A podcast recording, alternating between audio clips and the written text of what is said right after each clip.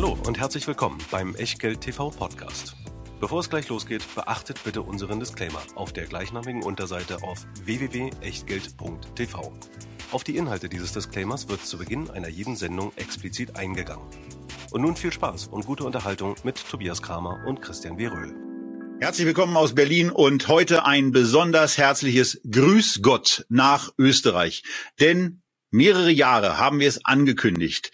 Mehrere Monate musstet ihr zuletzt darauf warten. Seit einigen Wochen ist unser Partner Scalable in Österreich aktiv. Und für uns ist das natürlich ein Grund, jetzt endlich mal das Versprechen wahrzumachen, was Christian und ich schon mehrfach gegeben haben, uns mit dem österreichischen Aktienmarkt zu beschäftigen. Und da mag man dann überrascht sein, aber der schlägt sich erstaunlich gut, auch wenn er, wie die Einführung gleich zeigen wird, gar nicht so richtig toll aussieht, was da in den letzten 15 Jahren passiert ist. Die Aktienentwicklung des österreichischen ATX und acht Aktien aus Österreich. Das alles in den nächsten 70, 75 oder 195 Minuten bei Echtgeld TV. Aber zuerst, wie immer, der Disclaimer.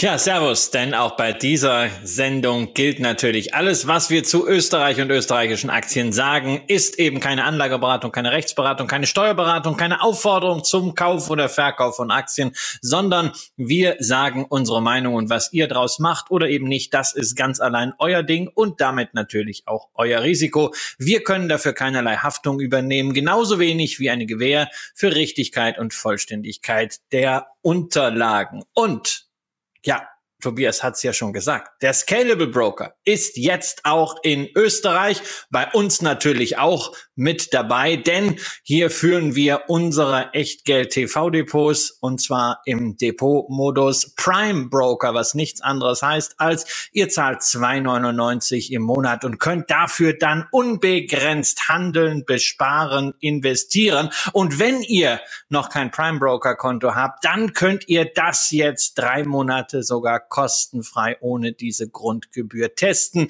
und dann über 2000 ETFs dort handeln, investieren und besparen, über 7000 einzelne Aktien und dabei auch ein paar Österreicher, unter anderem alle, die wir euch heute in der Sendung zeigen. Ja, und bei einem zusätzlichen Gewinnspiel, was im Juni begonnen hat, gibt's darüber hinaus auch noch Aktien zu gewinnen. Bei einer Kontoeröffnung habt ihr die Chance bei einer Verlosung, die einmal im Monat stattfindet, entweder eine von zehn Tesla-Aktien zu gewinnen. Das lohnt sich im Moment zwar immer ein bisschen weniger, aber ist immer noch ein toller Gewinn. Äh, dann habt ihr die Chance, eine von 100 Apple-Aktien zu gewinnen, wenn es mit der Tesla nicht klappt. Und äh, wenn auch das mit der Apple nicht klappt, dann gibt es zumindest tausendmal die Chance, eine Zalando-Aktie zu gewinnen. Das ist jetzt keine österreichische Aktie, aber ich bin der Meinung, dass die auch in Österreich mit ihrem Business aktiv sind.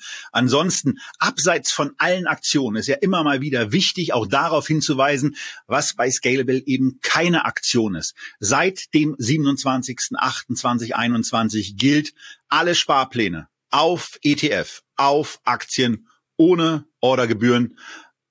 Ich frage mich immer noch, warum man das macht ab einem Euro, aber das ist eine Entscheidung von Scalable. Es ist auf jeden Fall damit jeder Form von Entschuldigungsmöglichkeit entzogen, nichts am Kapitalmarkt zu machen. Und dass der Kapitalmarkt in Österreich eben auch das eine oder andere an interessanten Möglichkeiten bietet. Das zeigen wir euch jetzt. Wobei, Christian, wenn wir uns den ersten Chart anschauen, den wir in unseren Unterlagen natürlich wie üblich haben, dann sehen wir ja eine ganz merkwürdige Entwicklung, die geprägt ist von zwei sehr, sehr starken Kursanstiegen Ende der 80er, Anfang der 90er Jahre und vor allen Dingen ein, ein Osteuropa-Boom, der ungefähr bis 2007, 2008 den ATX auch auf sein All-Time-High gebracht hat, das immer noch Bestand hat, was bei knapp unter 5000 Punkten lag. Aber danach sieht es eigentlich irgendwie ein bisschen traurig aus, oder? Ja, du hast zwei gute Phasen gehabt in Österreich an der Wiener Börse. Das war erst, als die Mauer fiel und dann, als die Konsequenz aus dem Mauerfall ein Jahrzehnt später gezogen wurde, nämlich die EU-Osterweiterung. Da hat man gesagt, na, Österreich ist doch eigentlich das Tor zum Osten. Es haben sich ja auch sehr, sehr viele österreichische Unternehmen dort exponiert, in vielen Fällen operativ auch durchaus erfolgreich. Aber man hat natürlich, wie das bei so einer Party ist, ist so ein bisschen übertrieben. Umso äh, stärker fiel dann der Absturz aus. Es ging innerhalb eines Jahres damals in der Finanzkrise um über 70 Prozent nach unten.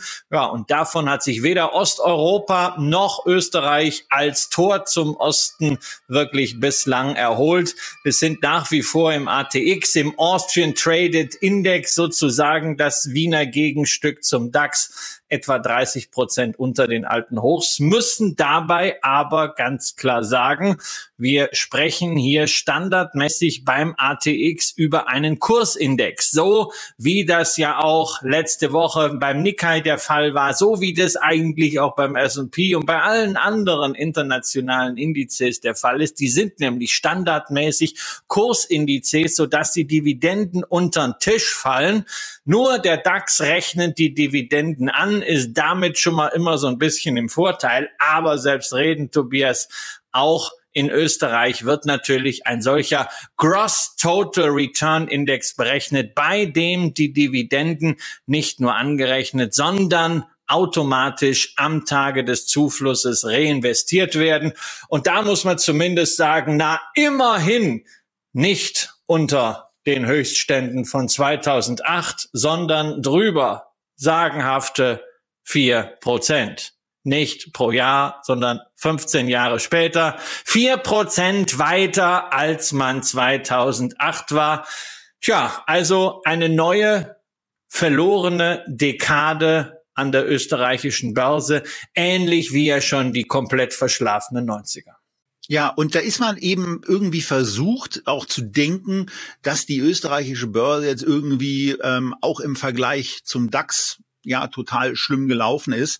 Aber wenn man sich das Ganze dann ähm, mal in einem Vergleichschart anguckt ähm, und die Wertentwicklung sich gegenüber dem DAX anguckt, dann fällt eben auf der einen Seite auf, dass der DAX in der Gross Total Return Variante seit 91 zwar klar besser abgeschnitten hat, aber wenn man sich diesen, diese, diesen Zeitraum und verschiedene Zeitpunkte mal genauer anschaut, dann kommt man zu dem für mich relativ überraschenden Ergebnis, ja, der stichtagsbezogen ist, zu dem überraschenden Ergebnis, dass es Österreich gelingt, Deutschland mit 4 zu 1 zu schlagen.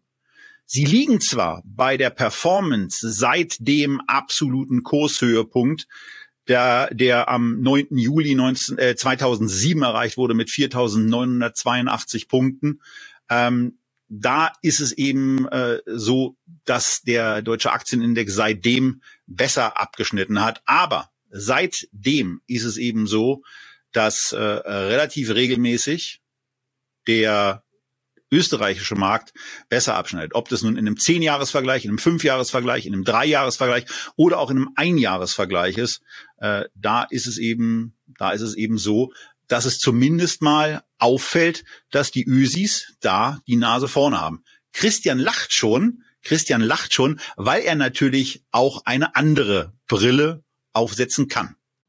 Naja, ich will ja keine andere Brille aufsetzen. Ich mag ja Österreich, das muss ich ja auch mal dazu sagen. Ja, also diesen sympathischen kleinen äh, Wurmfortsatz an unserer Süd, an unserem Südostzipfel. Ich finde das Land großartig. Ich habe so viele schöne Zeiten in Österreich äh, verbracht, aber man sollte, was den österreichischen Aktienmarkt angeht, mal realistisch bleiben. Und äh, wenn man diese Brille aufsetzt, braucht man dafür den Relative Performance Chart, den wir ja immer nehmen, wenn wir zwei Graphen gegeneinander laufen lassen. Und da wird dann sehr, sehr klar erkennbar, ähm, wenn wir den Total Return nehmen, geht das halt erst seit 1991, dass die 90er Jahre eine verlorene Dekade waren und dass die 10er Jahre auch eine verlorene Dekade waren. Österreich ist einmal richtig gelaufen. Das war von 2000 bis etwa 2007. Das war die Osterweiterungsparty 2002, die Beitritte. Da hat man schon ein bisschen vorgefeiert und anschließend äh, ging dann die Party erst richtig los. Und das Ist ja auch ein großartiger Erfolg gewesen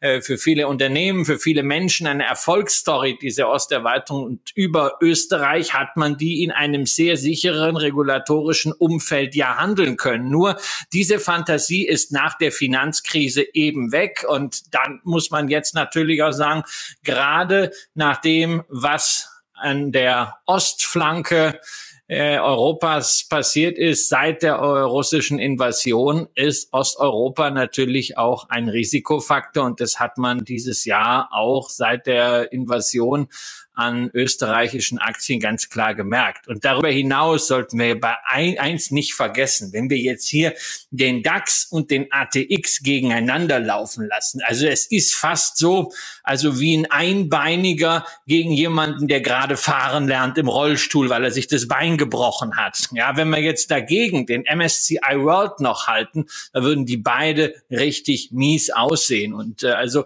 schlechter auszusehen als der DAX, das ist auch schon eine besondere Kunst und das hängt natürlich auch damit zusammen, dass der österreichische Aktienmarkt sehr, sehr klein ist. Wenn wir einfach mal die ATX-Werte summieren in ihrer Marktkapitalisierung, kommen wir auf 125 Milliarden Euro. Für den Einzelnen eine unvorstellbar große Summe. Das ist, glaube ich, so ungefähr der halbe Net Worth von Elon Musk. Aber wenn wir auf Unternehmenssicht schauen, dann haben wir Telekom und Deutsche Börse zusammen. Diese beiden Unternehmen bringen 125 Milliarden alleine auf die Waage, so viel wie der gesamte österreichische Aktienmarkt, der also in Summe damit weniger wert ist als Linde. Da sind wir nur bei 157 Milliarden. Und das ist natürlich einfach eine so kleine Size, dass der Markt bei vielen Investoren, gerade internationalen, institutionellen, keine Rolle spielt, weil er nicht liquide ist. Denn auch das kommt ja dazu. An vielen österreichischen Unternehmen hält der Staat nach wie vor große Anteile. Das heißt, selbst diese 125 Milliarden Euro sind kein Free Float Value. Der Marktwert des Streubesitzes liegt gerade mal bei 55 Milliarden. Und das ist zu wenig. Und das sorgt dafür, dass österreichische Unternehmen mal wieder, letztendlich so wie in den 90ern, sehr, sehr günstig bewertet sind. Nichts für Trader, nichts für Leute, die auf Multiple Expansion hoffen, aber vielleicht eine interessante Einstiegsgelegenheit für Leute, die einfach Unternehmensbeteiligungen erwerben wollen und nicht auf ganz große Size angewiesen sind. Also für uns Privatanleger. Ja, man muss ja mal einen Moment abwarten, bis Christian dann zum Ende gekommen ist und in der, in der Erwartung ist, dass ich das, was er eingangs von seinem Statement gesagt hat, möglicherweise schon wieder vergessen habe. Ich bin ja älter, aber Kamerad Röhl, so alt nun doch nicht. Also, wenn wir schon die Zahlenakrobatik, auf die ich ja grundsätzlich auch stehe, machen, dann wissen wir natürlich, dass wir genau diese Zahlenakrobatik auch mit dem deutschen Aktienindex und mit einer Apple oder mit einer Microsoft machen können. Und äh, ja, der österreichische Aktienmarkt ist natürlich signifikant kleiner. Da wohnt eben auch nur ein Zehntel der bundesrepublikanischen Bevölkerung drin. Von daher dafür, dass wir eigentlich dieser große Exportweltmeister sind und immer mit äh, so auf dem brustgeschlagenen, äh, wir sind so toll Deutschland, durch die Gegend laufen, sind diese 1,5 Billionen, die der DAX im Moment gerade auf die Börsenwaage bringt, äh, natürlich das eine. Und das darf man vielleicht auch mal sagen. Im deutschen Aktienindex, da sind 40 Unternehmen drin, im ATX sind 20 Unternehmen drin. Also von daher finde ich ganz spontan die Bilanz da gar nicht so schlecht, wie du sie gerade gequatscht hast. Ähm, ob man dann. Also ich habe den ATX Prime genommen, aber diese, diese 20 zusätzlichen, die bringen dann vielleicht noch irgendwie ein, zwei Milliarden. Aber wir sehen doch, Deutschland ist ein unterentwickelter ähm, äh, Kapitalmarkt, äh, der deswegen auch Bewertungsnachteile hatten. Und in Österreich haben wir das in einer verschärften Form. Gute Unternehmen, die aber nicht ausreichend im Licht der Öffentlichkeit stehen und darüber hinaus, wenn sie denn entdeckt werden, naja, für viele internationale Investoren wegen der Umsätze schlichtweg nicht in Frage kommen. Naja, man muss halt ein bisschen mehr Geduld mitbringen. Aber wer sich zum Beispiel sagt, dass er diese Geduld jetzt gar nicht hat und wer auch sagt, das, was ab Minute 20 hier in dem Video dann ungefähr losgeht, wenn wir uns mal einzelne Unternehmen aus Österreich angucken, zum Beispiel die erste Group. Und wenn man sich damit nicht beschäftigen will und wie wir ja gelegentlich auch einfach sagt nach dem Motto, ah, vielleicht decke ich dieses Thema Österreich einfach mal mit einem, mit einem, mit einer kleinen Quote in einem ETF ab. Dafür gibt's den iShares ATX ETF, der mit relativ beeindruckenden Zahlen dann schon aufwartet, weil eine Dividendenrendite von 4,2 Prozent bei einem Kurs-Gewinn-Verhältnis der im Index enthaltenen Unternehmen von 7,4, das haben wir hier auch nicht so oft. Ja, da ist natürlich eine gewisse Unwucht drin, insbesondere auch äh, durch die sehr, sehr hohe Gewichtung der erste Group mit 18 Prozent, die den Finanzsektor mal eben auf knappe 33 Prozent nach oben beamt. Aber man hat hier eben trotzdem dahinter dann auch Energie, Grundstoffe, Versorger, Industrieunternehmen, ein bisschen was mit Immobilien, wobei äh, die österreichischen Immobilienunternehmen, also da würde mir speziell mit der S-Immo jemand einfallen, den wir hier besser nicht besprechen. Das würde nicht so nett ausfallen. Von daher lassen wir die mal ganz schnell unter den Tisch fallen. Aber hier sind Unternehmen mit dabei, die, wie wir gleich noch sehen werden, attraktiv bewertet sind, die in einem solchen Indexkonzept sehr günstig zu haben sind. Der ETF selber ist mit 0,32 Prozent Total Expense Ratio auch sehr günstig. Wer also sagt, Österreich, das ist doch mal was ganz Spannendes. Oder wenn ihr beispielsweise auch aus Österreich zuguckt und sagt, ich will zumindest meinen Heimatmarkt einfach mal so besparen können, dann ist das eine Möglichkeit für euch, weil äh, ich weiß nicht, ob es ein, ich weiß nicht, ob es einen aktiv gemanagten Österreich-Fonds äh, gibt, der eine ähnliche Erfolgsbilanz hat wie Roger Peters in Deutschland.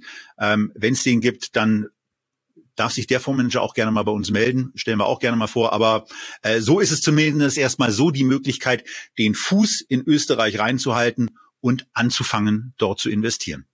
Also wenn ich einen Fuß irgendwo in Österreich reinhalten will, dann am liebsten den C in den Wörthersee. Also da habe ich sicherlich mehr Spaß als bei diesem ATX, bei diesem klumpigen Index.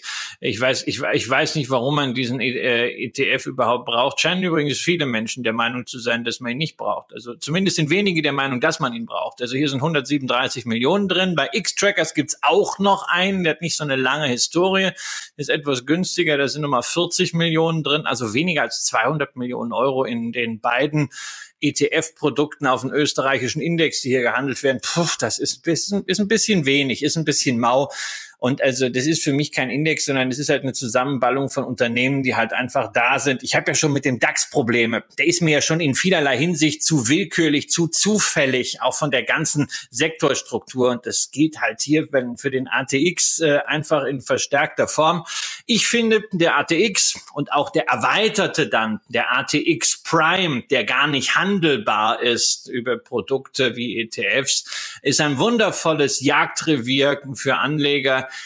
die so an der Schnittstelle zwischen, ja, sagen wir mal, Mid- und Small Cap im internationalen Vergleich günstige Unternehmen suchen wollen. Und das ist das, was wir im Rahmen dieser Sendung hier auch machen, auf einzelne Highlights in diesem Index sowie eine Aktie außerhalb dieses Index zu schauen. Und deswegen, Tobias, fangen wir doch gleich damit an.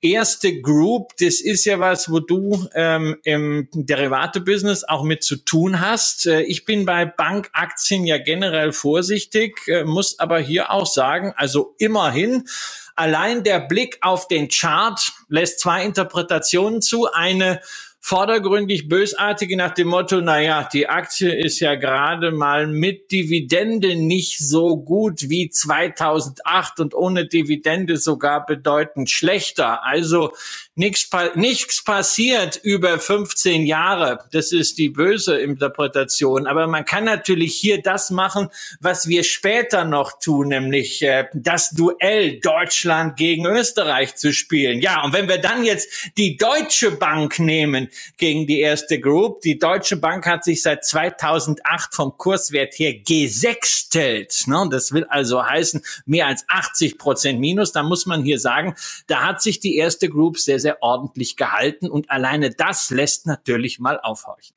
Genau. Und äh, was man eben auch sieht, ist das, was wir jetzt schon in der in der Einleitung zum Index und zu dem Thema dieser Osteuropa-Welle relativ deutlich gesehen habe, dass da sehr, sehr viel Luft reingeblasen wurde und ähm, das ganz offensichtlich auch in den Kursen und wahrscheinlich auch in bestimmten geschäftspolitischen Entscheidungen mit sehr viel Luft aufgeblasen war. Und wenn man, wenn man hier beispielsweise sieht, dass von 2008 dem Höhepunkt der, der erste Group äh, Aktienkursentwicklung bei knapp 50 Euro. Dieser Kurs erkennbar bis März, April 2009 unterhalb der 10 Euro war, dann ist eben auch da zu erkennen, äh, dass es eben auch ganz gut war, in bestimmten Phasen dann eben genau nicht mit dabei zu sein. Also ähm, von daher, hier haben wir alles äh, mit dabei, was es an Risiken so gibt.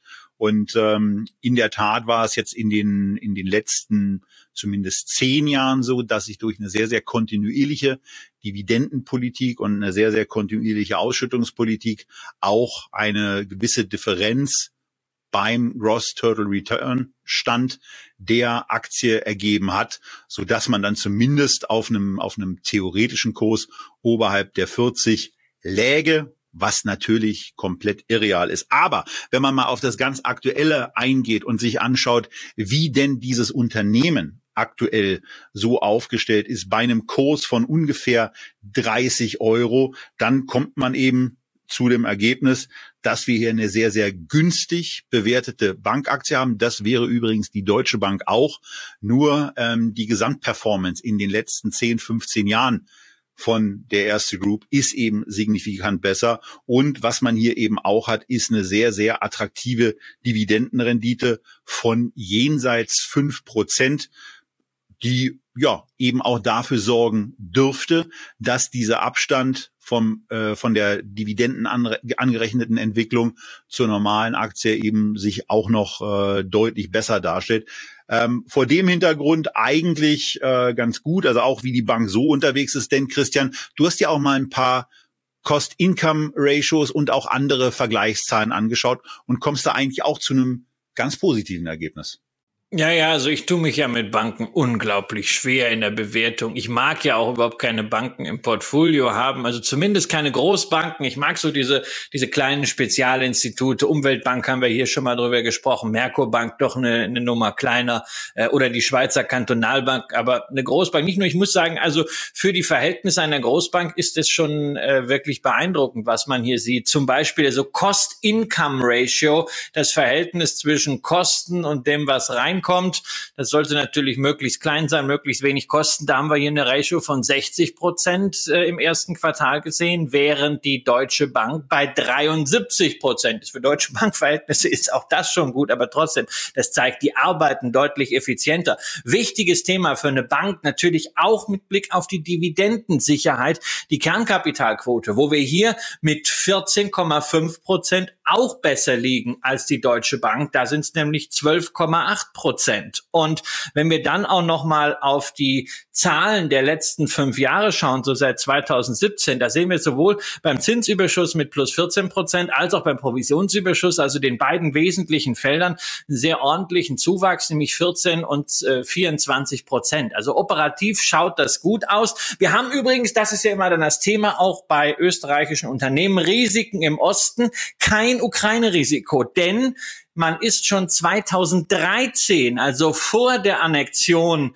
äh, der Krim durch Russland, aus dem Ukraine-Geschäft ausgestiegen, hat damit dann aber die Beteiligung in anderen europäischen Ländern auch weiter ausgebaut. Man macht also jetzt mal bezogen auf die Erträge nur die Hälfte des Geschäfts in Österreich und der Rest, ein großer Teil dann nochmal in Tschechien, 10 Prozent in Rumänien, Bulgarien, Serbien. Dort ist man dann unterwegs. Man covert also wirklich den gesamten Osten und ja, ist eine klassische Universalbank und wer sowas mag, hat hier meiner Ansicht nach ein seriös geführtes Institut. Insbesondere darf man ja nicht vergessen, auch die letzten Jahre waren mit Regulierung, mit Niedrigzinsen, mit IT-Themen für Banken nicht ganz einfach. Trotzdem hat es die erste Bank geschafft, Dividenden zu zahlen von 1,20, 1,40 im Corona-Jahr dann null, weil sie durften ja nichts zahlen. Es gab ein Ausschüttungsverbot der Bankenaufsicht, dann 1,50 und dieses Jahr 1,60. Hey, das ist ein ziemlich ordentlicher Streak und Respekt von der Bank. Wenn ich Bankaktien kaufen würde in dieser Dimension, könnte das ein Kandidat sein, aber ich bin da per Definition im Raus. Ich will noch eine Sache dazu sagen, weil es hier in der Tat äh, wirklich auch ein schöner Start ist, dieser ja im ATX auch sehr hochgewichtete Aktie. Denn auch bei den jüngsten Meldungen ging es darum, dass dieses Stabil, was Christian ja eben auch so ein bisschen aufgefächert hat in diesem Central Eastern Europe Bereich, dass das in der Tat wirklich sehr, sehr gut läuft und dass man vor allen Dingen sehr niedrige Risikokosten nach dem Start des Ukraine-Krieges auch nur eingeplant hat. Also davon glaubt man aktuell nicht wirklich betroffen zu sein. Äh, das Einzige, was in den Quartalszahlen fürs erste Quartal so ein, so ein bisschen reingeregnet hat, war ein schlechtes Handelsergebnis. Aber äh, wenn man sich die Börsenentwicklung im ersten Quartal anguckt, kann nun auch das nicht besonders äh, überraschen, dass das möglicherweise auch mal ein Bereich ist, der nicht so funktioniert. Also von daher ähm, mit einem mit einem Free Float, der hier bei knapp 78 Prozent liegt, muss man da auch ähm, äh, erstmal nicht die Sorge haben, dass irgendwie staatlicherseits besonders intensiv äh, reinregiert wird? Nein, der Staat ist hier ja nicht dabei, denn das ist ja die erste Bank der österreichischen Sparkassen. Folglich wissen wir, wer der Groß- und Ankeraktionär ist mit 18,8 Prozent, die Sparkassenorganisation eben. So, und da haben wir das. Und von daher ist staatlicherseits nichts zu befürchten.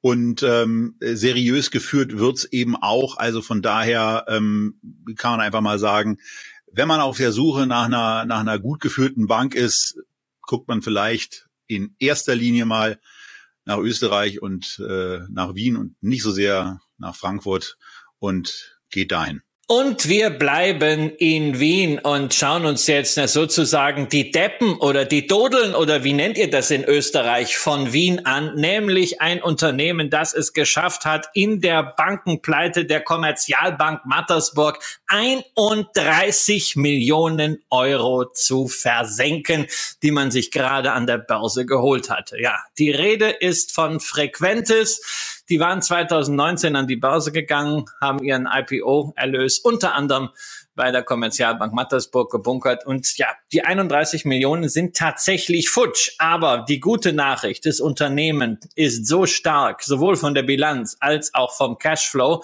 dass man sich sagen konnte, Mund abputzen, weitermachen, operativ. Und da läuft es richtig gut. Frequentis stellt Sicherheitszentralen her liefert zum Beispiel zu für die Flugsicherung, aber auch für die einsatzzentralen Technologie, für Polizei, für Feuerwehr, für Transport und Rettung. Also der Bereich, in dem eine Kommunikation wirklich 100 Prozent zuverlässig funktionieren muss. Da sind sie ein Hightech-Anbieter, der als Familienunternehmen gestartet, inzwischen an der Börse sehr eifrig wächst, seit dem Börsengang 2019 schon sechs Akquisitionen, unter anderem von L3 Harris hat man Unternehmen gekauft, die man jetzt integriert, weshalb das Ergebnis äh, dieses Jahr wahrscheinlich auch nicht signifikant steigen wird, aber trotzdem, Tobias, auch von den Zahlen sieht das sehr, sehr gut aus.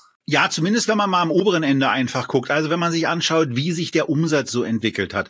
Nämlich um sieben Prozent pro Jahr bezogen auf die letzten fünf Jahre gestiegen oder immerhin noch um fünf Prozent bezogen auf die letzten drei Jahre. Damit einher geht jetzt zumindest endlich eine Margenausweitung, die auf der, auf der Nettomargenebene bei sechs Prozent angekommen ist und was eben auch noch hinzukommt, das alles ist komplett schuldenfrei, denn unabhängig davon, dass sie da sich bei den 30 Millionen offensichtlich ein bisschen dusselig angestellt haben, ähm, äh, was ja manchmal auch ganz, ganz schnell gehen kann, wenn man ein Unternehmen ist, was eben nicht verschuldet ist, sondern eine Liquiditätsposition von immer noch 60 Millionen Euro ähm, da hat, dann kann äh, sowas ja, also eigentlich ehrlicherweise sollte sowas eigentlich nicht passieren. Also wenn man 30 Millionen irgendwo rumliegen hat, dann findet man möglicherweise auch Konstruktionen, das anders zu machen. Aber hilft ja alles nichts. Trotzdem haben wir hier ein finanziell ganz offensichtlich kerngesundes Unternehmen, was es gibt. Wenn man dann auf der, auf der, auf der Zahlenebene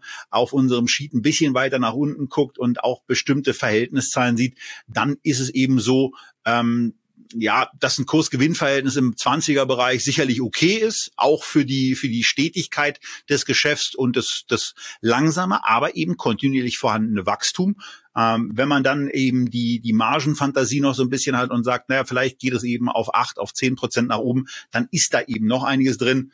Aber Christian, äh, über die Dividende, äh, da könnten die Herrschaften bei Frequentes doch schon mal ein bisschen nachdenken, oder? Weil 0,5 Prozent ist ja auch so mehr, mehr gewollt als gekonnt. Ja, das ist natürlich so eine symbolische Dividende, aber du musst es auch mal so sehen. Also auch hier haben wir es mit einem Unternehmen zu tun, das einen Großaktionär hat, nämlich äh, die Familie von Hannes Badach, ähm, dem Unternehmensgründer, hält hier nach wie vor 68 Prozent. Wenn die sich jetzt bei dem Wachstumsunternehmen äh, mehr Geld rausnehmen, heißt, der Badaf macht sich die Taschen voll, nachdem er jetzt vom Vorstand in den Aufsichtsrat gewechselt ist. Das ist dann auch immer blöd. Das ist eine, ist eine schwierige Geschichte. Also für ihn ist es sicherlich eine ordentliche Einnahme, die, die Dividende. Aber es ist natürlich kein Argument, diese Aktie zu kaufen, sondern die kauft man, weil man sagt, also diese sicherheitskritische Kommunikationstechnologie, die ja teilweise dann auch im Flugbereich in militärische Segmente hineinragt, die wird sicherlich nicht weniger werden, sondern der Bedarf wird steigen. Die Kunden sind extrem äh, zuverlässig, die man dort hat und äh, denen kann man auch immer wieder entsprechende Software-Services verkaufen. Aktuell geht es zum Beispiel um Drohnenverkehrsmanagement, wo sie die ersten Systeme implementieren. Ähm, da ist Wachstum drin und wenn man darauf setzen will, dann hat man mit Frequentis einen interessanten Nebenwert, so einen klassischen Hidden Champion, den ich einfach deswegen auch für diese Sendung nominiert habe, äh, um zu zeigen, dass Österreich eben nicht nur aus äh, sehr günstig bewerteten Value-Aktien mit fetter Dividendenrendite besteht, sondern dass es da wirklich auch hoch innovative Unternehmen gibt und an einigen kann man sich über die Börse beteiligen. Frequentis zählt dazu. Übrigens eine ganz tolle Familiengeschichte, der nicht nur Hannes Bader selbst ähm, war lange Zeit CEO, seine Frau äh, war CFO, die haben das Unternehmen gemeinsam äh, hochgebracht, sind jetzt gemeinsam im Aufsichtsrat. Also wirklich eine, eine ganz tolle Geschichte. Für mich persönlich keine ganz so tolle Geschichte, weil ich habe äh, letztes Jahr mal äh, versucht, die Aktie zu bekommen und habe das auch mit so einer Teilausführung dann geschafft, aber dann ist mir der Kurs nach oben äh, irgendwie abgehauen und äh, ich bin wollte glaube ich irgendwie so um um 20 rein, da habe ich ein paar Stücke bekommen und dann ging es nur noch nach oben und irgendwann habe ich gedacht, na ja, also komm, ist noch wie Costolani schon sagt mit der Straßenbahn der läuft man nicht hinterher, der Aktie auch nicht. Und dann habe ich die Stücke gegeben. Aber es ist halt äh, trotz dieses Aufwärtstrends, trotz dieses positiven Momentums keine Aktie, die jetzt eine Mondbewertung hat, sondern gemessen an der Marktposition, am technologischen Burggraben und auch an den Wachstumsperspektiven ist es durchaus fair. Genau, und hier kann man eben auch mal sagen, hier gibt es zumindest so eine theoretische Möglichkeit, dass sich Frequentes in einem äh, ja schon sehr besonderen Markt in eine Position reinarbeitet, wo es eben dann doch mal eine Multiple Expansion gibt, wie sie ja in Deutschland beispielsweise auch ein Rational irgendwann erfahren hat, die aus irgendwelchen Gründen ja äh, signifikant oberhalb eines 20er KGVs liegt. Und wer weiß, ob das bei Frequentes nicht auch passieren kann. Ähm, wen diese Aktie interessiert, der ist auf jeden Fall äh, bei diesem Unternehmen äh, in einem, jetzt geht schon wieder die Sirene los. Die haben wahrscheinlich auch gerade ein Funksignal oder ein sonst, sonst was bekommen. Na, die, die, die, die Sirene ist nur losgegangen, weil ich wollte noch sagen, dass mich das Unternehmen ein bisschen erinnert, auch von der Family Story in diesem Hightech-Bereich her, an die OHB aus Bremen, die wir ja auch schon mal äh, in der Sendung hatten, als Spezialzulieferer für den Raumfahrtbereich. Auch da Hightech, ganz, ganz stark fokussiert, Familienunternehmen, äh, hochprofitabel, trotzdem expansiv. Ähm, die OHB ist halt immer noch nicht vom Kapitalmarkt so richtig voll entdeckt worden. Aber gut, wenn das Unternehmen einfach ordentlich läuft, brauchst du in the long run auch keine Multiple Expansion. Ja, und was im ersten Moment gar nicht so richtig nach Hightech und so weiter klingt, ist in Wirklichkeit dann eben schon ein Thema, wo enorm viel Technik, enorm viel Know-how zur Anwendung kommt. Wir sind bei Meyer-Mellenhoff Karton an angekommen, die vor allen Dingen im Bereich von Konsumgüterverpackungen, von Kartons, von Faltschachteln aktiv sind, wo es also darum geht, das, woraus wir bestimmte Dinge herausnehmen, zu produzieren. Und äh, in diesem Bereich ist es eben so, dass dieses Unternehmen eine sehr, sehr ordentliche Größe hat, Christian, weswegen wir sie ja auch schon mehrfach bei Echtgeld TV besprochen haben. Ja, bei den Spezialwerten, ähm, und das ist tatsächlich meine Österreich-Aktie, äh, die habe ich seit vielen Jahren im Depot und habe viel Spaß dabei. Grund dafür, dass ich sie irgendwann mal gekauft habe, war die Dividende. Also in Österreich gibt's ja keine Dividendenaristokraten, auch relativ wenig Dividendenadlige, aber hier seit 16 Jahren Dividende nie gesenkt. Damit ist man in Österreich hier an dieser Stelle schon äh, spitze. Und es ist ein sehr, sehr nachhaltiges nachhaltig geführtes Unternehmen, nachhaltig einerseits im Hinblick auch auf das operative Geschäft und entsprechende Zertifizierung. Da kann man eine Menge vorweisen, aber auch die gesamte Managementphilosophie. Auch hier haben wir es wieder mit einem Familienunternehmen zu tun. 57 Prozent liegen bei der Kernaktionärsfamilie, die das Unternehmen aber eben nicht nur verwalten lässt, sondern dafür sorgt, dass es aktiv ausgebaut wird und dass man auch mal Marktchancen wahrnimmt.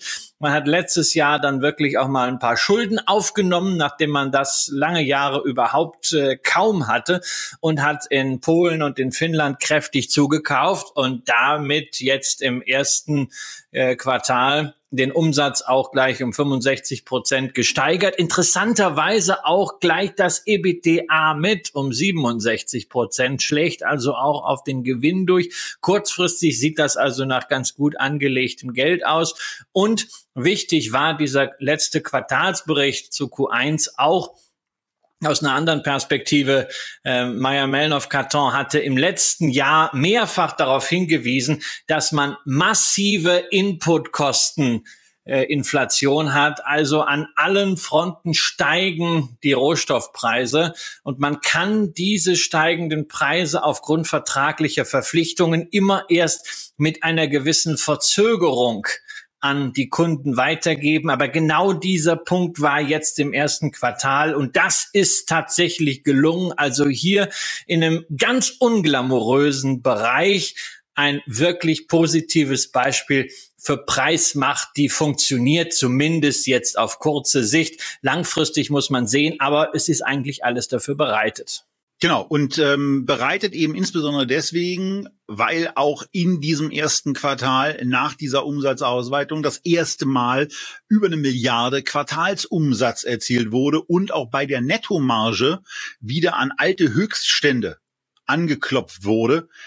Wenn ihr das Sheet vor euch habt, seht ihr bei der Nettomarge im Grunde genommen eine sehr, sehr hohe Stetigkeit, wo zwischen sechs und siebeneinhalb Prozent Nettomarge kontinuierlich erwirtschaftet werden, bei einem sehr, sehr stetig ansteigenden Umsatz äh, seit zehn Jahren. Von knapp zwei Milliarden auf jetzt 3,5 Milliarden Q2 2021 bis Q1 2022. Das ist ähm, zumindest schon mal da ein Track Record, der sehr, sehr stabil ist und das zieht sich im Grunde genommen auch bei der, bei der Gross Margin so durch ähm, und bei überhaupt einem sehr, sehr, sehr stabilen Wachstum.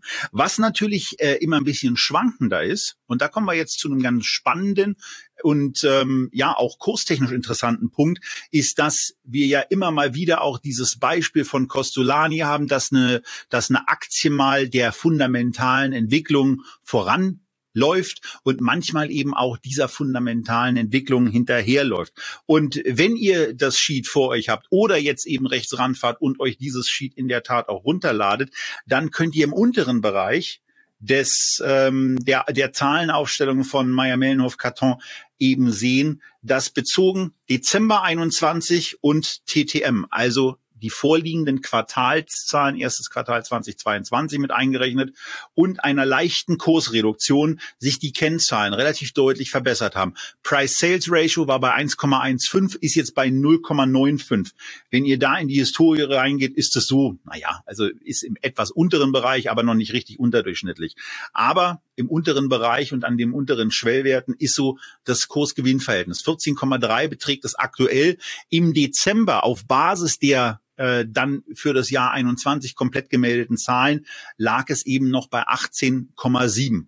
Und das ist etwas mit dem Rückenwind des Wachstums, mit auch dem Rückenwind, der in Q1 2022 und auch in Q3 2021 realisierten und offensichtlich möglichen Nettomargen, nachdem die Umsätze jetzt wieder sich deutlich von den, von den 640, 648 Millionen Euro nach oben entwickelt haben, äh, dass da einiges, dass da einiges bereit zu stehen scheint. Und wenn man diese Milliarden einfach mal vorstellt, äh, fortschreibt, dann ist da eben auch noch einiges möglich, was an Wachstum kommt. Zumal es ja eben gelingt, dem Unternehmen diese inflationären Preiseinwirkungen, ich, ich sehe das ja bei uns, ich habe ja nebenbei auch noch ein Unternehmen, was eine Printpublikation herausgibt und ich sehe da auch sehr, sehr genau, wie bestimmte Materialkosten sich recht massiv vom Preis her verteuert haben, ähm, machen die da eben eine, eine wirklich tolle und beeindruckende Leistung.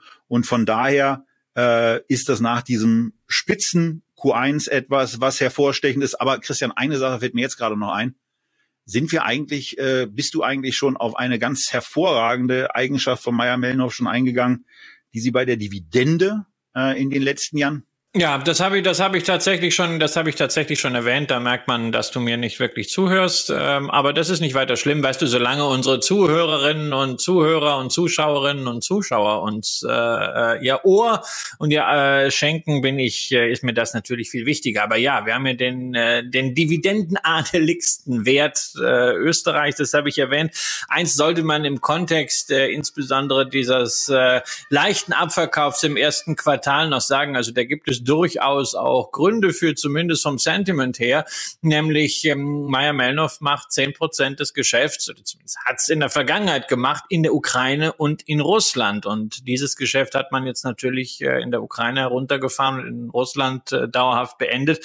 Das fehlt zunächst. Allerdings ist es nicht so, dass man jetzt dann die Kisten da rumliegen hat, sondern die kriegt man ganz gut los, denn die Nachfrage ist da und ich bin generell wir hatten das auch schon mal bei UPM Kymene erzählt, äh, von Papier recht angetan, was Verpackungen da inzwischen für Möglichkeiten bieten. Das ist hochinteressant und ähnlich wie eine UPM Kymene, die aus dem Spezialpapierbereich kommen, ist auch eine Meyer Mellenhoff eine sehr nachhaltige, in vielerlei Hinsicht Investmentmöglichkeit, um daran zu partizipieren. Das ist halt nichts, was man sich äh, jetzt hinlegt und sagt, wow, jetzt habe ich hier eine Multiple Expansion und in sechs Monaten habe ich vielleicht 20, 30 Prozent mehr. Nö, das ist so ein Ding, wo wir reden über sechs, sieben Prozent im Jahr inklusive Dividende.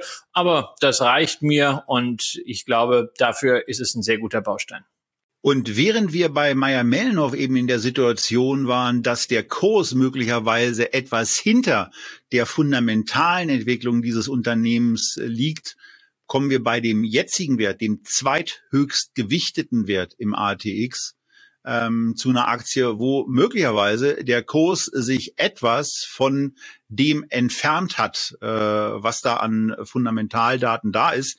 Zumindest hatte ich so ein bisschen den Eindruck, als ich mir die UMV ein internationales, integriertes Öl- und Gasunternehmen angeschaut habe, die ja natürlich in den ganzen Bereichen dann auch aktiv sind, die ähm, die, die dreckig sind, die unter ESG-Kriterien eben nicht so unbedingt positiv ankommen. Auf der anderen Seite, äh, nach dem, äh, was ich dann von einigen Leuten gespiegelt bekommen habe, ist es eben so, dass eine UMV bei diesen Vergleichen äh, wer von, von diesen Unternehmen ist da eigentlich, na sagen wir mal, der Einäugige unter den Umweltblinden ähm, offenbar ganz gut abschneidet. Äh, leider, Christian, ist das ähm, zumindest so, wie ich die Zahlen mir angeguckt habe, ähm, nicht unbedingt äh, bei den Zahlen so gewesen. Denn wenn man sich äh, vergegenwärtigt, wie in einem ja extrem positiven Umfeld, wo die Umsätze äh, auch sehr, sehr stark gestiegen sind, gleichzeitig die Nettomarge stark gesunken ist, also in Zahlen mal 16,5 Milliarden im Geschäftsjahr 2020 mit einer Nettomarge von 8,1 Prozent.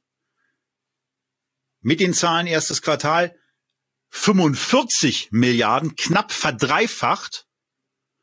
Und die Nettomarge geht dann runter auf 4,61 Prozent. Da sehen wir eben, dass da irgendwas nicht so ganz in Ordnung ist. Und da sehen wir eben auch den Nachteil an einer Nettomarge, die ja etwas auch mit einrechnet, was man Abschreibung nennt, was die UMV an der einen oder anderen Stelle etwas empfindlicher getroffen hat und auch für diesen Nettomargenrückgang gesorgt hat. Ja, ja, der langjährige CEO Rainer Seele hat äh, gewisse äh, Affinitäten zu Russland immer gehabt, die ihm jetzt auch äh, mit zum Verhängnis geworden sind. Also man sieht das relativ selten, dass in einer Hauptversammlung die beiden Großaktionäre gegen die Entlastung des ehemaligen Vorstandsvorsitzenden stimmen. Genau das ist bei der OMV vor ein paar Tagen passiert, nämlich 31 Prozent die Republik Österreich und äh, 24 Prozent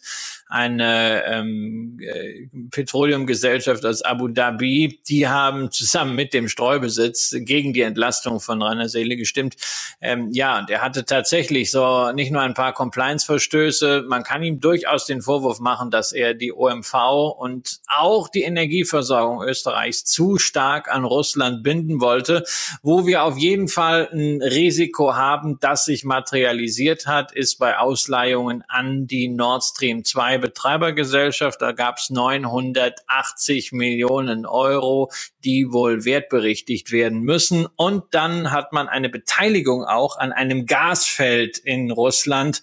Da rechnet man mit 800 Millionen, die da insgesamt aus der Bilanz sich verflüchtigen. Und schon ist es halt so mit diesen wunderbaren Übergewinnen.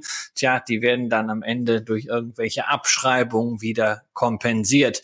Ansonsten ist die OMV natürlich, wie sie sich darstellt, mit diesen drei Bereichen Exploration und Produktion als erstes, Refining und Marketing, dazu zählen auch die Tankstellen als zweites und Chemicals und Materials als drittes, inklusive dieses Kunststoffunternehmens äh, Borealis, eigentlich ganz gut aufgestellt. Das Problem ist allerdings, so wirklich gemerkt hat man davon an der Börse nicht viel. Also Ölwert Werte sind alle über die letzten 10, 15 Jahre nicht großartig gelaufen, weil man wollte ja Technologie und das dreckige Öl, das lag ja alles schon hinter uns. Jetzt lernen wir, wir werden es wohl, auch wenn wir es nicht wollen, noch sehr lange brauchen.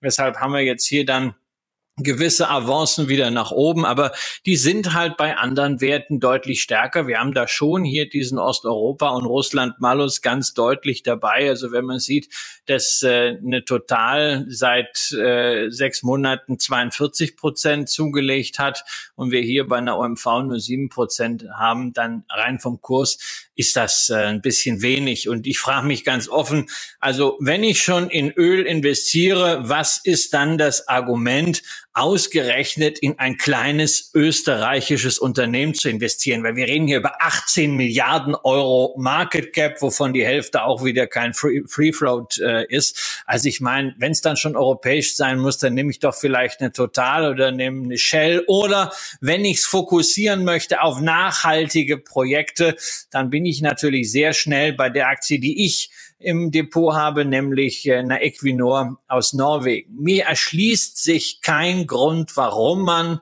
außer aus Lokalpatriotismus die OMV drin haben sollte.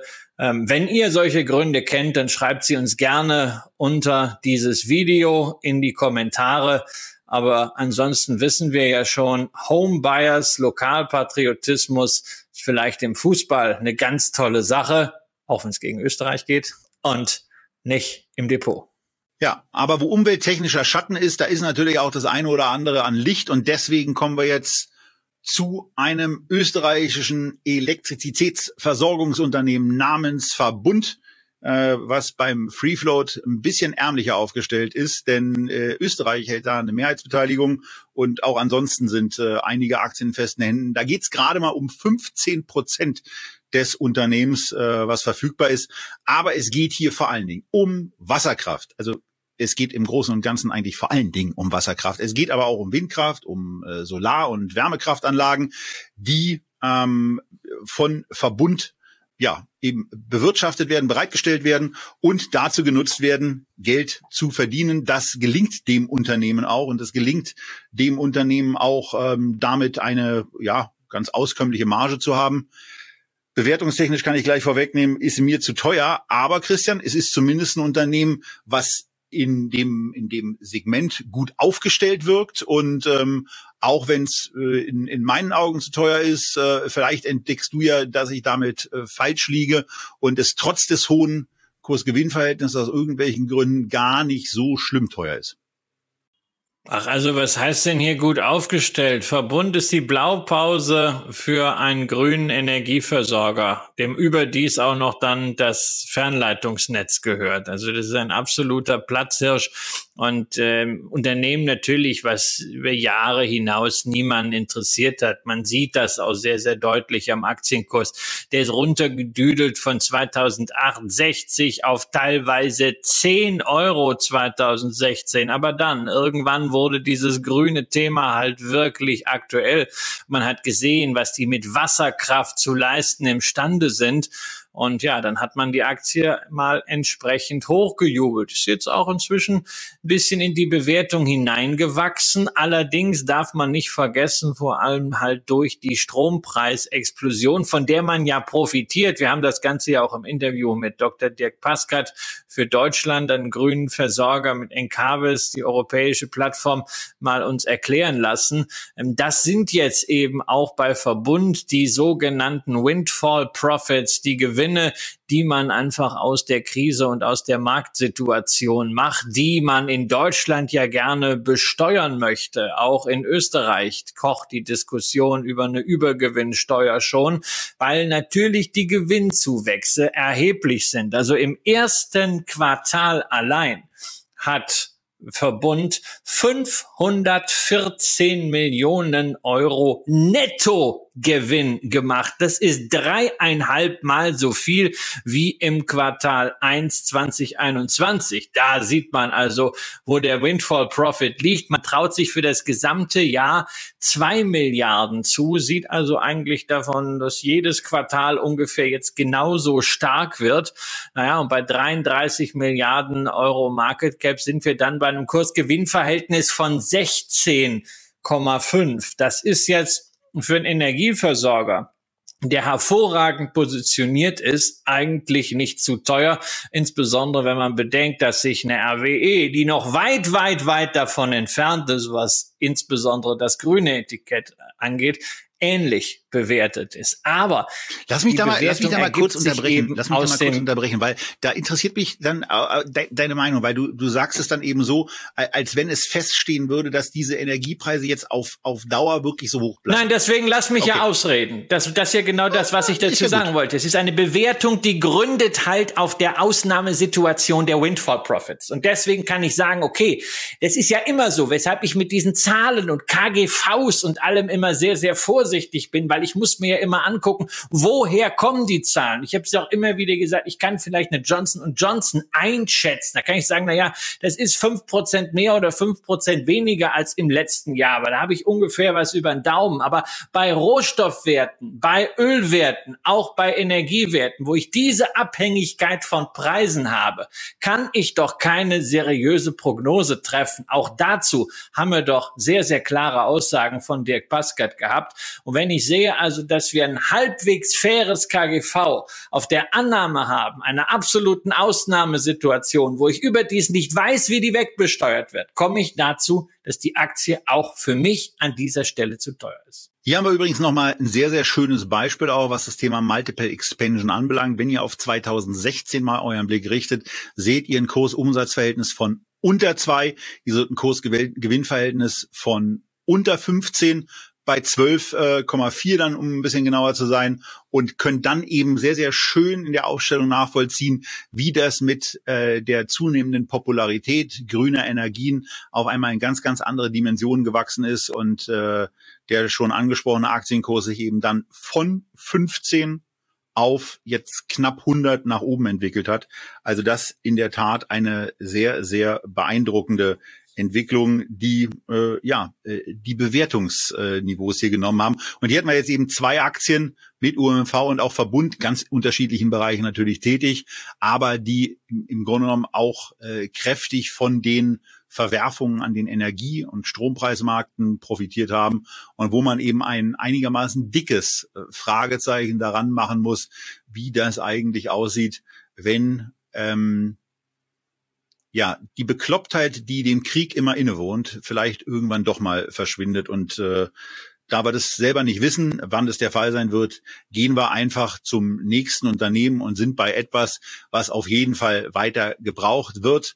ähm, ob nun in Österreich oder in Deutschland, Baumaterialien für den Wohnungsbau, Christian. Das ist das Geschäft, was Wienerberger sehr gut beherrscht. Und ähm, wenn man mal den kräftigen Einbruch, der ja eigentlich üblich ist bei Unternehmen aus diesem Sektor, äh, ab 2008 bis Anfang 2009, dann sieht zumindest die Aktienkursentwicklung schon mal sehr vielversprechend ähm, aus im Hinblick darauf, dass wir hier offenbar ein qualitativ ganz gutes Unternehmen vorfinden. Ja, wir haben es ja immerhin mit einem der größten Ziegelhersteller der Welt zu tun. Also wer mal wissen will, was es für unterschiedliche Arten von Ziegeln gibt und wer da wo in der Welt positioniert ist, der findet da sehr, sehr gute Materialien auf den Webseiten von Wienerberger, wie überhaupt die Kommunikation des Unternehmens sehr, sehr transparent und sehr gefällig ist. Das passt eigentlich ganz gut dazu, dass man eben auch gute Nachrichten hat. Äh, die meisten Unternehmen sind ja momentan extrem vorsichtig. Ja, Inflation, wir wissen nicht, wir kassieren mal unsere Prognose. Wienerberger ganz anders. Die haben nach dem ersten Quartal festgestellt, wir haben unsere Preise deutlich angehoben, haben das aber auch gut tun können wenn die Anhebungen wurden am Markt akzeptiert. Deswegen schöne Zuwächse und gleich mal auch die EBITDA-Guidance für dieses Jahr bestätigt. 750 bis 770 Millionen Euro traut man sich zu. EBITDA im letzten Jahr waren es 660. Also in diesen Zeiten ein ganz ordentlicher Zuwachs und dann äh, gibt ja diesen schönen Satz, put your money where your mouth is. Und wenn man schon so optimistisch ist, die eigene Aktie aber gleichzeitig rund 26 Prozent unter dem letztes Jahr erreichten Höchstkurs notiert. Na, was soll ein Unternehmen dann machen, wenn es komfortabel finanziert ist, gute Liquidität hat? Klar,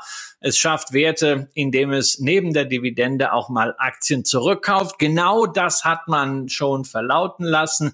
Und zwar am 4. März diesen Jahres, wenige Tage also nach der russischen Invasion in der Ukraine.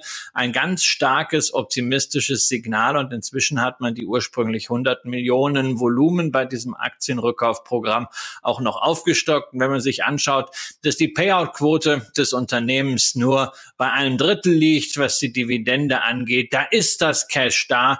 Insofern eine konsequente Reaktion. Ja, nicht nur konsequent, sondern vor allen Dingen dann, äh, wir, wir haben ja schon öfter in Sendungen hier auch kritisiert, dass bei irgendwelchen Multiples jenseits der 20, 25 oder 30 ähm, schöne Grüße nach Cupertino, ähm, äh, Aktien zurückgekauft werden und äh, so getan wird, als gäbe es bewertungstechnisch keinen Morgen mehr. Äh, das ist etwas, äh, was möglicherweise für den eigenen äh, Stock-Based Bonus ganz nett ist, aber für die Aktionäre eigentlich nicht so ganz zielführend. Wenn man hier hingegen sieht, dass ein KGV unter 10 ist, ja, wie bei Wienerberger, dann macht es erstens Sinn, dem Kapitalmarkt auf diese Art und Weise sehr, sehr deutlich mitzuteilen, Freunde der Geldanlage, wir sind der Meinung, dass unsere Aktie zu günstig ist und unterhalb von einem KGV von 10 zeigen wir das auch deutlich, dass wir Rückkaufprogramme aufstocken. Ähm, das ist eine Strategie, äh, die ich äh, sehr, sehr gut finde und wo man einfach mal sagen kann, oder wo ich aus meiner Sicht sage, das finde ich von, vom, vom Vorstand eine sehr, sehr gute Entscheidungsvorlage äh, das, das dann durch die Hauptversammlung beschließen zu lassen. Und wenn man sich, wenn man sich dann eben anguckt, wie die, ähm, wie die im Moment wirtschaften, dann sieht das, sieht das eben auch da sehr, sehr gut aus. Man äh, ist zwar mit 1,2 Milliarden äh, Nettoverschuldung unterwegs, aber denen, denen steht im, inzwischen eben auch ein sehr, sehr ordentliches EBITDA von knapp 800 Millionen gegenüber. Also von daher im, im sehr überschaubaren Bereich verschuldet. Wir haben ein Unternehmen, was in der Tat auch ähm, äh, Cash produziert. Und wo ist denn dieses Cash wenn es denn nicht in irgendwelche Investitionen fließt, dann besser angelegt als bei einer Aktie, deren KGV im Moment bei 7,3 liegt. Ich weiß es auch nicht. Ich finde es genau richtig, äh, was man bei Wienerberger macht. Und ähm, äh, ja, wir kommen ja noch zu dem Punkt, wo wir sagen, was ihr kaufen wollt. Zumal man hinzufügen muss, dass man bei Wienerberger natürlich auch nach vorne schaut, weil es gibt in der Ziegelproduktion natürlich ein ganz großes Fragezeichen und das ist die Energie Das ist ein sehr, sehr energieaufwendiges Geschäft, wie alles, was mit Baustoffen und Baustoffveredelung zu tun hat. Aber Wienerberger ist sehr, sehr früh auch damit rausgegangen, den Kapitalmarkt äh, und natürlich auch die Kunden äh, zu versichern, dass man sich um diese Situation gekümmert hat, Versorgungssicherheit hergestellt hat. Man hat bereits 90 Prozent des Gases, was man für dieses Jahr braucht, fix eingekauft bei Versorgern, so dass man also von einem möglichen Versorgungsengpass erstmal nicht betroffen wäre. Auch da würde ich sagen, insgesamt sehr, sehr vorausschauend, auch in der ganzen Kommunikation. Da gibt es eine ganze Reihe zyklischer Unternehmen hier in Deutschland, Deutschland, die gerade von Wienerberger, aber auch von zwei anderen Aktien, die wir jetzt heute nicht mehr schaffen, könnt ihr euch aber gerne mal wünschen, nämlich nach Fürst Alpin und nach sehr, sehr viel lernen können im Dialog mit dem Aktionär, äh, sprich dem Eigentümer. Ja, und äh, Palfinger sind, glaube ich, auch die, die auf ganz vielen Messen immer präsent sind und äh, deren, deren Stand auf der Invest in Stuttgart relativ verloren wirkte. Ähm, äh, von daher äh, äh, an dieser Stelle die Einladung äh, erneuert. Ähm, hier kriegen's, hier kriegen's ein paar tausend Leute mit, die sich dann auch dafür interessieren, die sich für Aktienanlage interessieren. Ähm, das ist wahrscheinlich ein bisschen äh, besser angelegtes Geld. Ähm, so sehr ich eine Messepräsenz da auch äh, grundsätzlich toll finde, aber möglicherweise ist es für Aktiengesellschaften nicht das ganz ganz ideale. Damit sind wir eigentlich mit dem Teil durch, aber wir haben ja traditionell bei solchen Sendungen auch immer noch so diese kleine Bonusrunde und äh, das sind diesmal zwei Scalable Stocks, wo wir auf das eingehen, was wir am Anfang der Sendung schon so ein bisschen intoniert haben, nämlich den Österreich-Deutschland-Vergleich. Nicht auf dem Fußballplatz, sondern wir gucken uns dazu nochmal zwei Aktien an, die natürlich auch bei Scalable eine gewisse Rolle spielen. Und das erste davon, Christian, ist die österreichische Post, die äh, ja ähm, gegen ihm gegenüber dem dem deutschen Konkurrenten äh, ja das ein oder andere an positiven Dingen hat, aber eben auch das ein oder andere an negativen Sachen.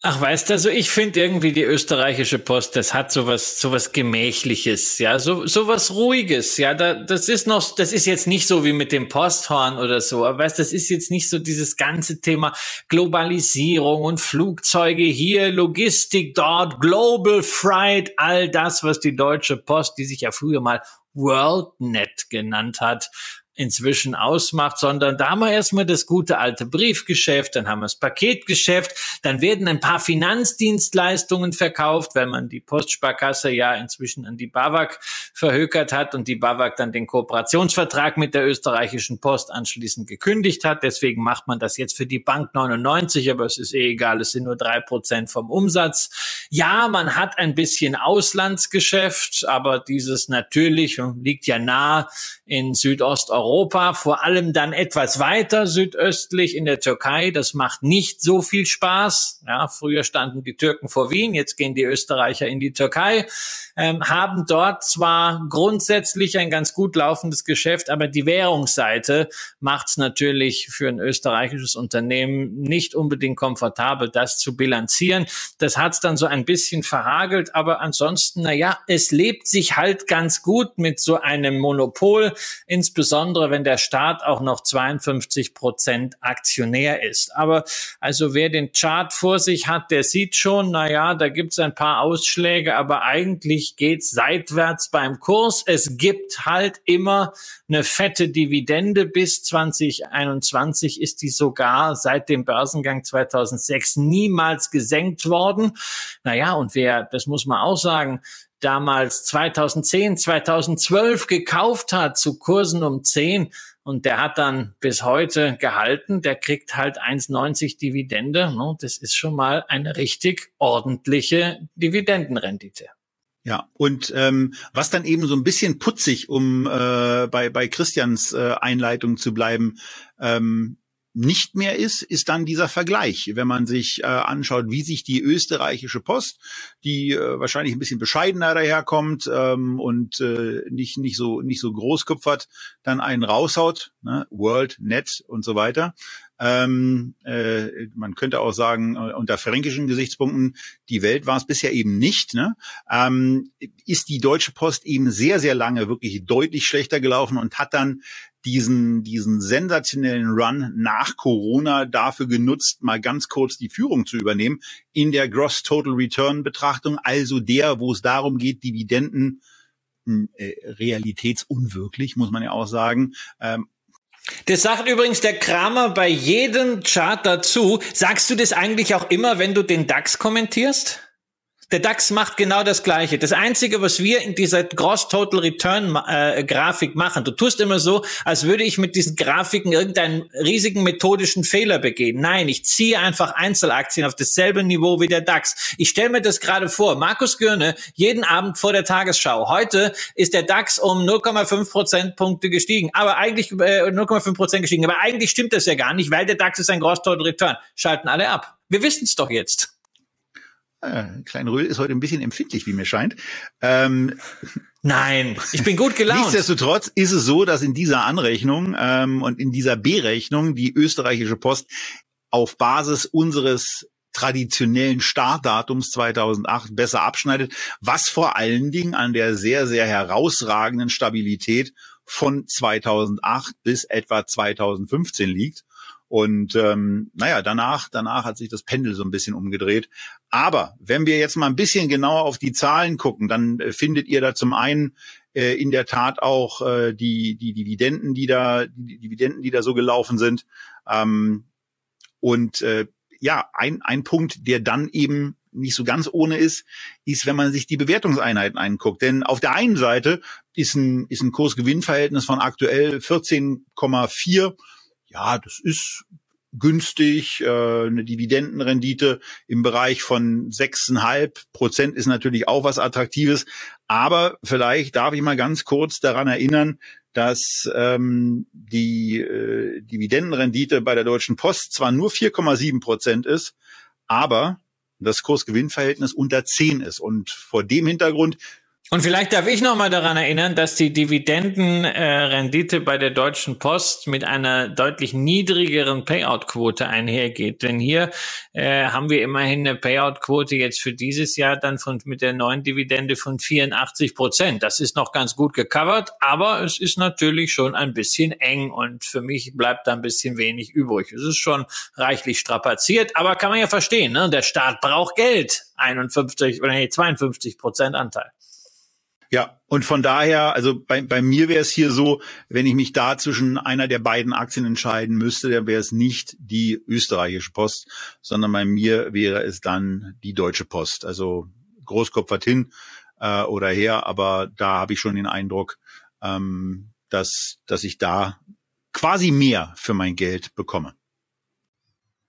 Ja, dass man mehr fürs Geld bekommt, weil die österreichische Post ist mir persönlich zu österreichisch. Es ist ja im Grunde auch ein Small Cap mit zwei Milliarden äh, Market Cap und äh, 80 Prozent Umsatzanteil Österreich. Das ist halt schon sehr, sehr speziell. Auch da ist Lokalkolorit sicherlich ein Argument, warum man da rein investiert. Aber Logistik ist ja ein globales Thema und das haben wir ja auch gerade bei der Deutschen Post gesehen, dass nämlich jetzt, wo das E-Commerce induzierte Paketvolumen etwas zurück zurückgeht. Diese Themen wie globales Lieferkettenmanagement oder generell Logistiklösungen B2B, wo die Deutsche Post einfach durch ihre internationale Präsenz und ihre jahrelange Aufbauarbeit wesentlich stärker involviert ist, ist es einfach für mich die attraktivere Aktie. Man darf natürlich die zyklischen Risiken nicht unterschätzen.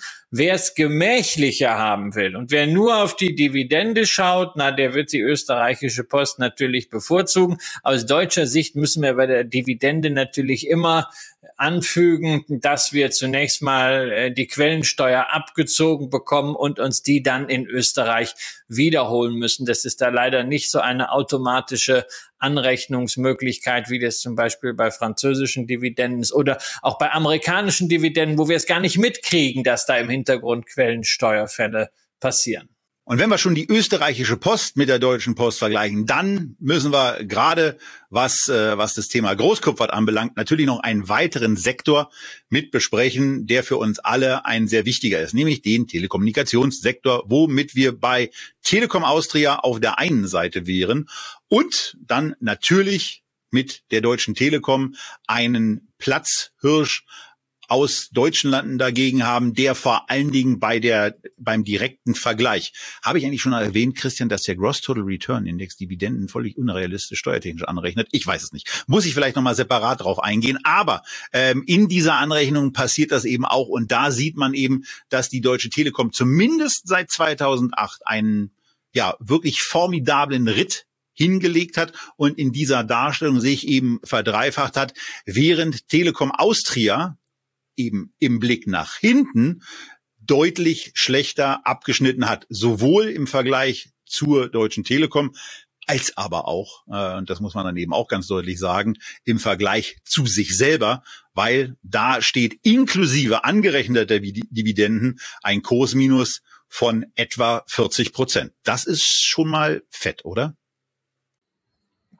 Ja, das war natürlich 2008 auch da wieder ein ungünstiger Vergleich, ne? weil alles, was mit Osteuropa zu tun hatte, war gehypt. Und auch bei der Telekom Austria oder wie sie sich ja im Marketing Aber das hat die Post beispielsweise extrem gut Telekom hinbekommen. Ja, also ja, die Post ist auch, bei der Post darfst du doch nicht äh, bitte vergessen, erstens, sie ist erst 2006 an die Börse gegangen, da waren sicherlich noch ein bisschen Kurspflege. Und zweitens, die österreichische Post ist wirklich im Wesentlichen eine österreichische Post, weil wir haben 80 Prozent Umsatzanteil Österreich. Die Telekom Austria ist nicht so österreichisch, sondern wir haben dort nur einen Umsatzanteil Österreich von 56 Prozent. Der Rest entfällt dann wirklich auf eine äh, sehr breite Fläche in osteuropäischen Ländern. Auch da keine Beeinträchtigung durch die Ukraine äh, und äh, Russland-Geschäfte, weil es die eben dort nicht gibt. Aber man hat wirklich in Osteuropa auch interessante Wachstumsmärkte. Man ist in einigen Märkten wie Bulgarien da jetzt auch zweistellig gewachsen. Das ist für so ein Telekom-Geschäft äh, ganz ordentlich, aber natürlich am Ende nicht zu vergleichen mit der Deutschen Telekom. Ja, wir haben hier Telekom Austria 4,4 Milliarden Marktbewertung und dagegen stehen 95 Milliarden Milliarden Marktbewertung bei der Deutschen Telekom, die ja eben auch keine Deutsche Telekom ist, sondern vor allen Dingen als Asset, das an der Börse die Werte generiert, T-Mobile US hat. dann eben das deutsche Infrastrukturgeschäft. Aber da muss ich ja sagen, also geht es für mich auch jetzt nicht um, äh, um Performance äh, der Vergangenheit. Ja, die ist ganz nett, dass die Telekom da auch gerade in dem Zeitfenster inklusive Dividenden mal gut aussieht. Wir haben ja auch mehrfach darüber gesprochen. Es ist inzwischen ein sehr, sehr seriös aufgestelltes Unternehmen geworden unter Tim Höttges, nach wie vor mit äh, sehr, sehr konsiderablen Schulden. Da muss man mal gucken, ob das in Zukunft vielleicht auch mal eine Bedrohung werden kann. Noch sind sie da recht solide finanziert, gerade wegen der Cashflows. Aber ich mag halt Investments, mit denen, wo ich mit einer Aktie so ein ganzes Profil abdecken kann und das am liebsten sehr breit regional diversifiziert. Und wenn ich in einer Aktie Nordamerika und Europa haben kann, dann liegt für mich die Deutsche Telekom einfach da näher als jetzt Telekom Austria mit einer Fokus auf Österreich und Süd äh, beziehungsweise Südosteuropa. Äh, auch wenn, und das muss ich natürlich zugeben, die Bewertung der Aktie sehr, sehr günstig ist. Insbesondere, wenn wir mal nicht auf das Kurs-Gewinn-Verhältnis schauen, sondern wenn wir einerseits die Schulden mit berücksichtigen, also nicht den Kurs, die Marktkapitalisierung, sondern den Unternehmenswert, sprich den Enterprise Value nehmen und auf der anderen Seite auf das schauen, was cashwirksam ist, also den Free Cashflow, wirklich zahlungswirksame Erträge, sogenannten Enterprise Value to Free Cash Flow Ratio, dann sind wir bei Telekom Austria bei einer 9,4 und bei der Deutschen Telekom bei 19,9. Da muss ich als langjähriger inzwischen Telekom-Aktionär aber sagen, da hat die Qualität und die internationale Aufstellung und auch das Wachstum von T-Mobile eben den Preis. Ja, das ist ohne Zweifel so und vor dem Hintergrund äh, ist es dann auch nicht überraschend, dass äh, auch von meiner Seite aus bei den Zahlen in der Tat eine Telekom Austria ähm, interessanter eingestuft wird, äh, unabhängig davon, welche äh, welche Gewinnzahl man gerade bei der Telekom äh, da benutzt. Also ähm, ich habe ich hab hier das Handelsblatt vor mir, da sind ein bisschen andere Werte, aber das ist auch vollkommen egal. Die Telekom, also die deutsche Telekom ist auf jeden Fall spürbar teurer als Telekom Austria und es kommt eben auch noch was hinzu. Ich war kurz vor der Sendung noch mal kurz auf der auf der Website von ihrem von ihrer Marke A1 und ähm, da ist es dann eben schon so, dass man wie so oft eben sieht, dass die Preise von T-Mobile in Deutschland eben absolute Premiumpreise sind. Ähm, also von daher für wen ähm, eine eine österreichische Nummer vielleicht auch nicht äh, total schlimm ist, der kann ja mal überlegen, ähm, ob er sich als Europäer eher einen Anschluss von Telekom Austria zulegt oder wenn ihr eine Idee habt, bei welchem spanischen, italienischen oder sonstigen Anbieter es eben noch günstiger geht, schreibt auch das gerne in die Kommentare, wobei es eben auch ein qualitativ hochwertiger Anbieter sein sollte. Und äh, wir haben ja eine Österreicherin im Team und äh, die hat sich äh, dann im, im Vorbereitung bei der Sendung eben auch sehr positiv über Telekom Austria und deren Leistung geäußert, weil man mit A1 eben auch am und im Berg, naja, im Berg vielleicht nicht, aber am Berg gut telefonieren kann und da eine gute Erreichbarkeit sichergestellt ist. Also von daher äh, Telekom Austria da ja, zumindest aus unserer beider Sicht, Christian, einer deutschen Telekom vorzuziehen. Echt?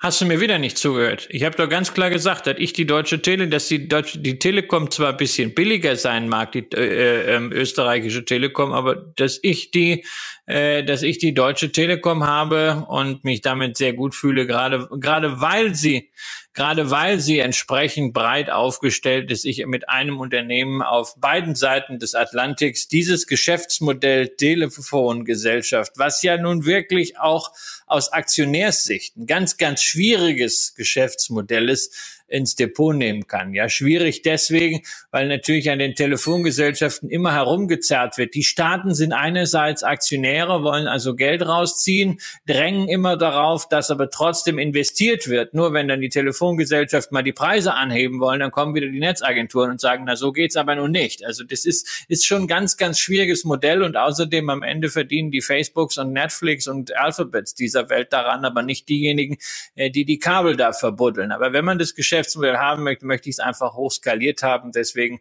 bin ich da bei der Deutschen Telekom. Weshalb für mich dieses Duell äh, Deutschland gegen Österreich nach der österreichischen Führung, dem 1 zu 0 durch die erste Bank gegen die Deutsche Bank, dann am Ende eben mit Deutscher Post und Deutscher Telekom doch 2 zu 1 ausgeht und damit umgekehrt wie am 2. Juni 2018, denn das wollen wir natürlich nicht vergessen. Also für die Schmach von Cordoba 1978, da war ich zu jung, um das mitzukriegen, das 3 zu 2 damals bei der Weltmeisterschaft in Argentinien. Aber den 2 zu 1 Sieg Österreichs gegen Deutschland am 2. Juni 18 durch Tore von Martin Hinteregger und Alessandro Schöpf. Na, an den kann ich mich gut erinnern.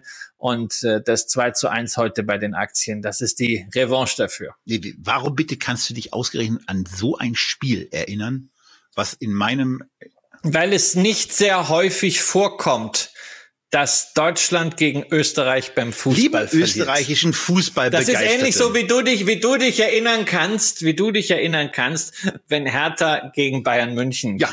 Das gewinnt, war übrigens sollte. beim letzten Mal auch ein 2 zu 0, mein Lieber. Ähm, das ist natürlich wesentlich erinnerungsrelevanter.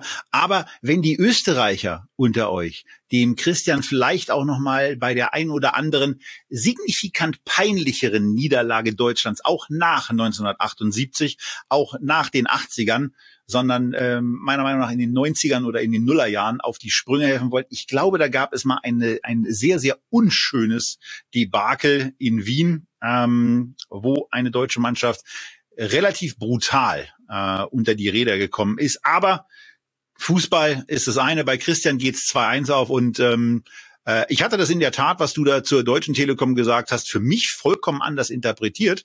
Natürlich ist es schön, dass diese Aktie in den vergangenen Jahren so gut gelaufen ist und in der Tat ja auch äh, einen guten Job da gemacht hat.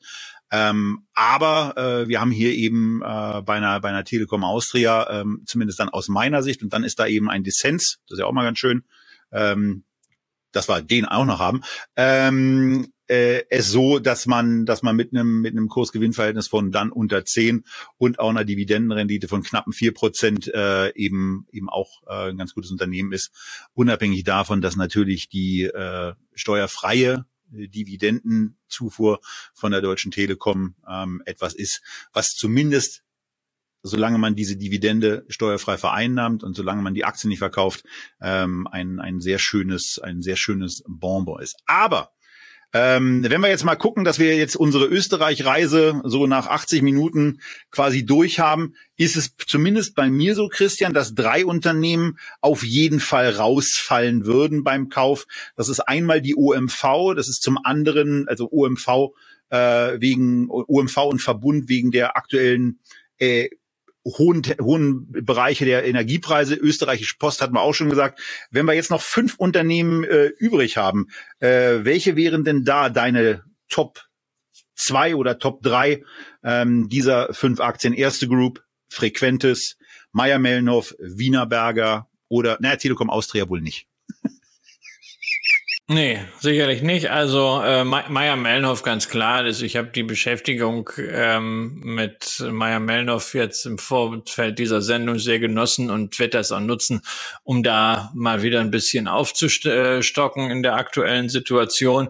Ganz klarer Favorit. Also frequent ist meine Geschichte mit der Aktie, habe ich erzählt. Es ist immer blöd, wenn man dann sieht, dass so eine Aktie einem davonläuft, insbesondere weil es jetzt auch nicht mein, mein Standardbeuteschema ist. Also das werde ich sicherlich verfolgen, das Unternehmen, aber ähm, ansonsten ist für mich sicherlich der Kandidat eine Wienerberger. Genau, also in der Tat, meine Favoriten wären äh, persönlich auch Wienerberger und Meier Mellenhoff. Frequentes finde ich ein spannendes Unternehmen. Äh, eine erste Bank haben wir uns darüber unterhalten, ist sicherlich eine, eine, eine gute Geschichte, eine gut geführte Bank und wäre da auch spannend. Telekom Austria finde ich ganz gut. Also von daher geht diesmal wieder die Frage in eure Richtung. Die werden wir aber diesmal nicht auf YouTube mit euch klären, sondern die werden wir äh, in einer für uns dann wesentlich komfortabler anzulegenden Abstimmung diesmal auf Instagram stattfinden lassen. Irgendwann in der kommenden Woche, wenn diese Sendung gelaufen ist, werden wir euch dort auf unserem Account fragen, welche der fünf Aktien Erste Group, Frequentes, Meier Melno, Wienerberger oder Telekom Austria ich kaufen soll. Ich werde zwei Titel kaufen. Äh, und Christian, jetzt kommt natürlich der, der Instagram-Tölpel in mir voll durch. Äh, kann man überhaupt Abstimmungen machen, wo dann fünf verschiedene Werte sind oder müssen wir es auf vier reduzieren? Na, ich weiß nicht. Ich habe immer nur Umfragen mit vier bislang ja, dann, hingekriegt. Dann Aber fliegt eben noch eine Aktie also. raus.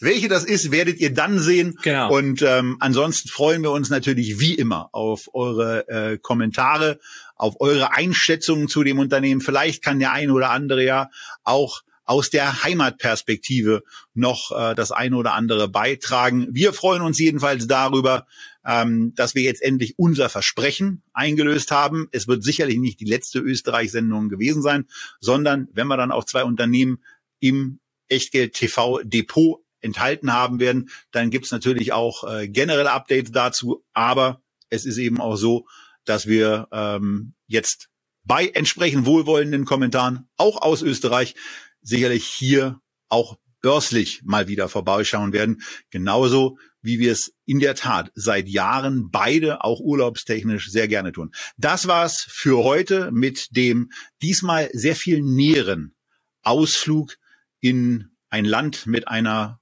rot-weißen Fahne. Japan war es beim letzten Mal, diesmal war es Österreich. Wir wünschen euch, dass ihr gesund bleibt, dass ihr ein paar interessante Inspirationen gefunden habt.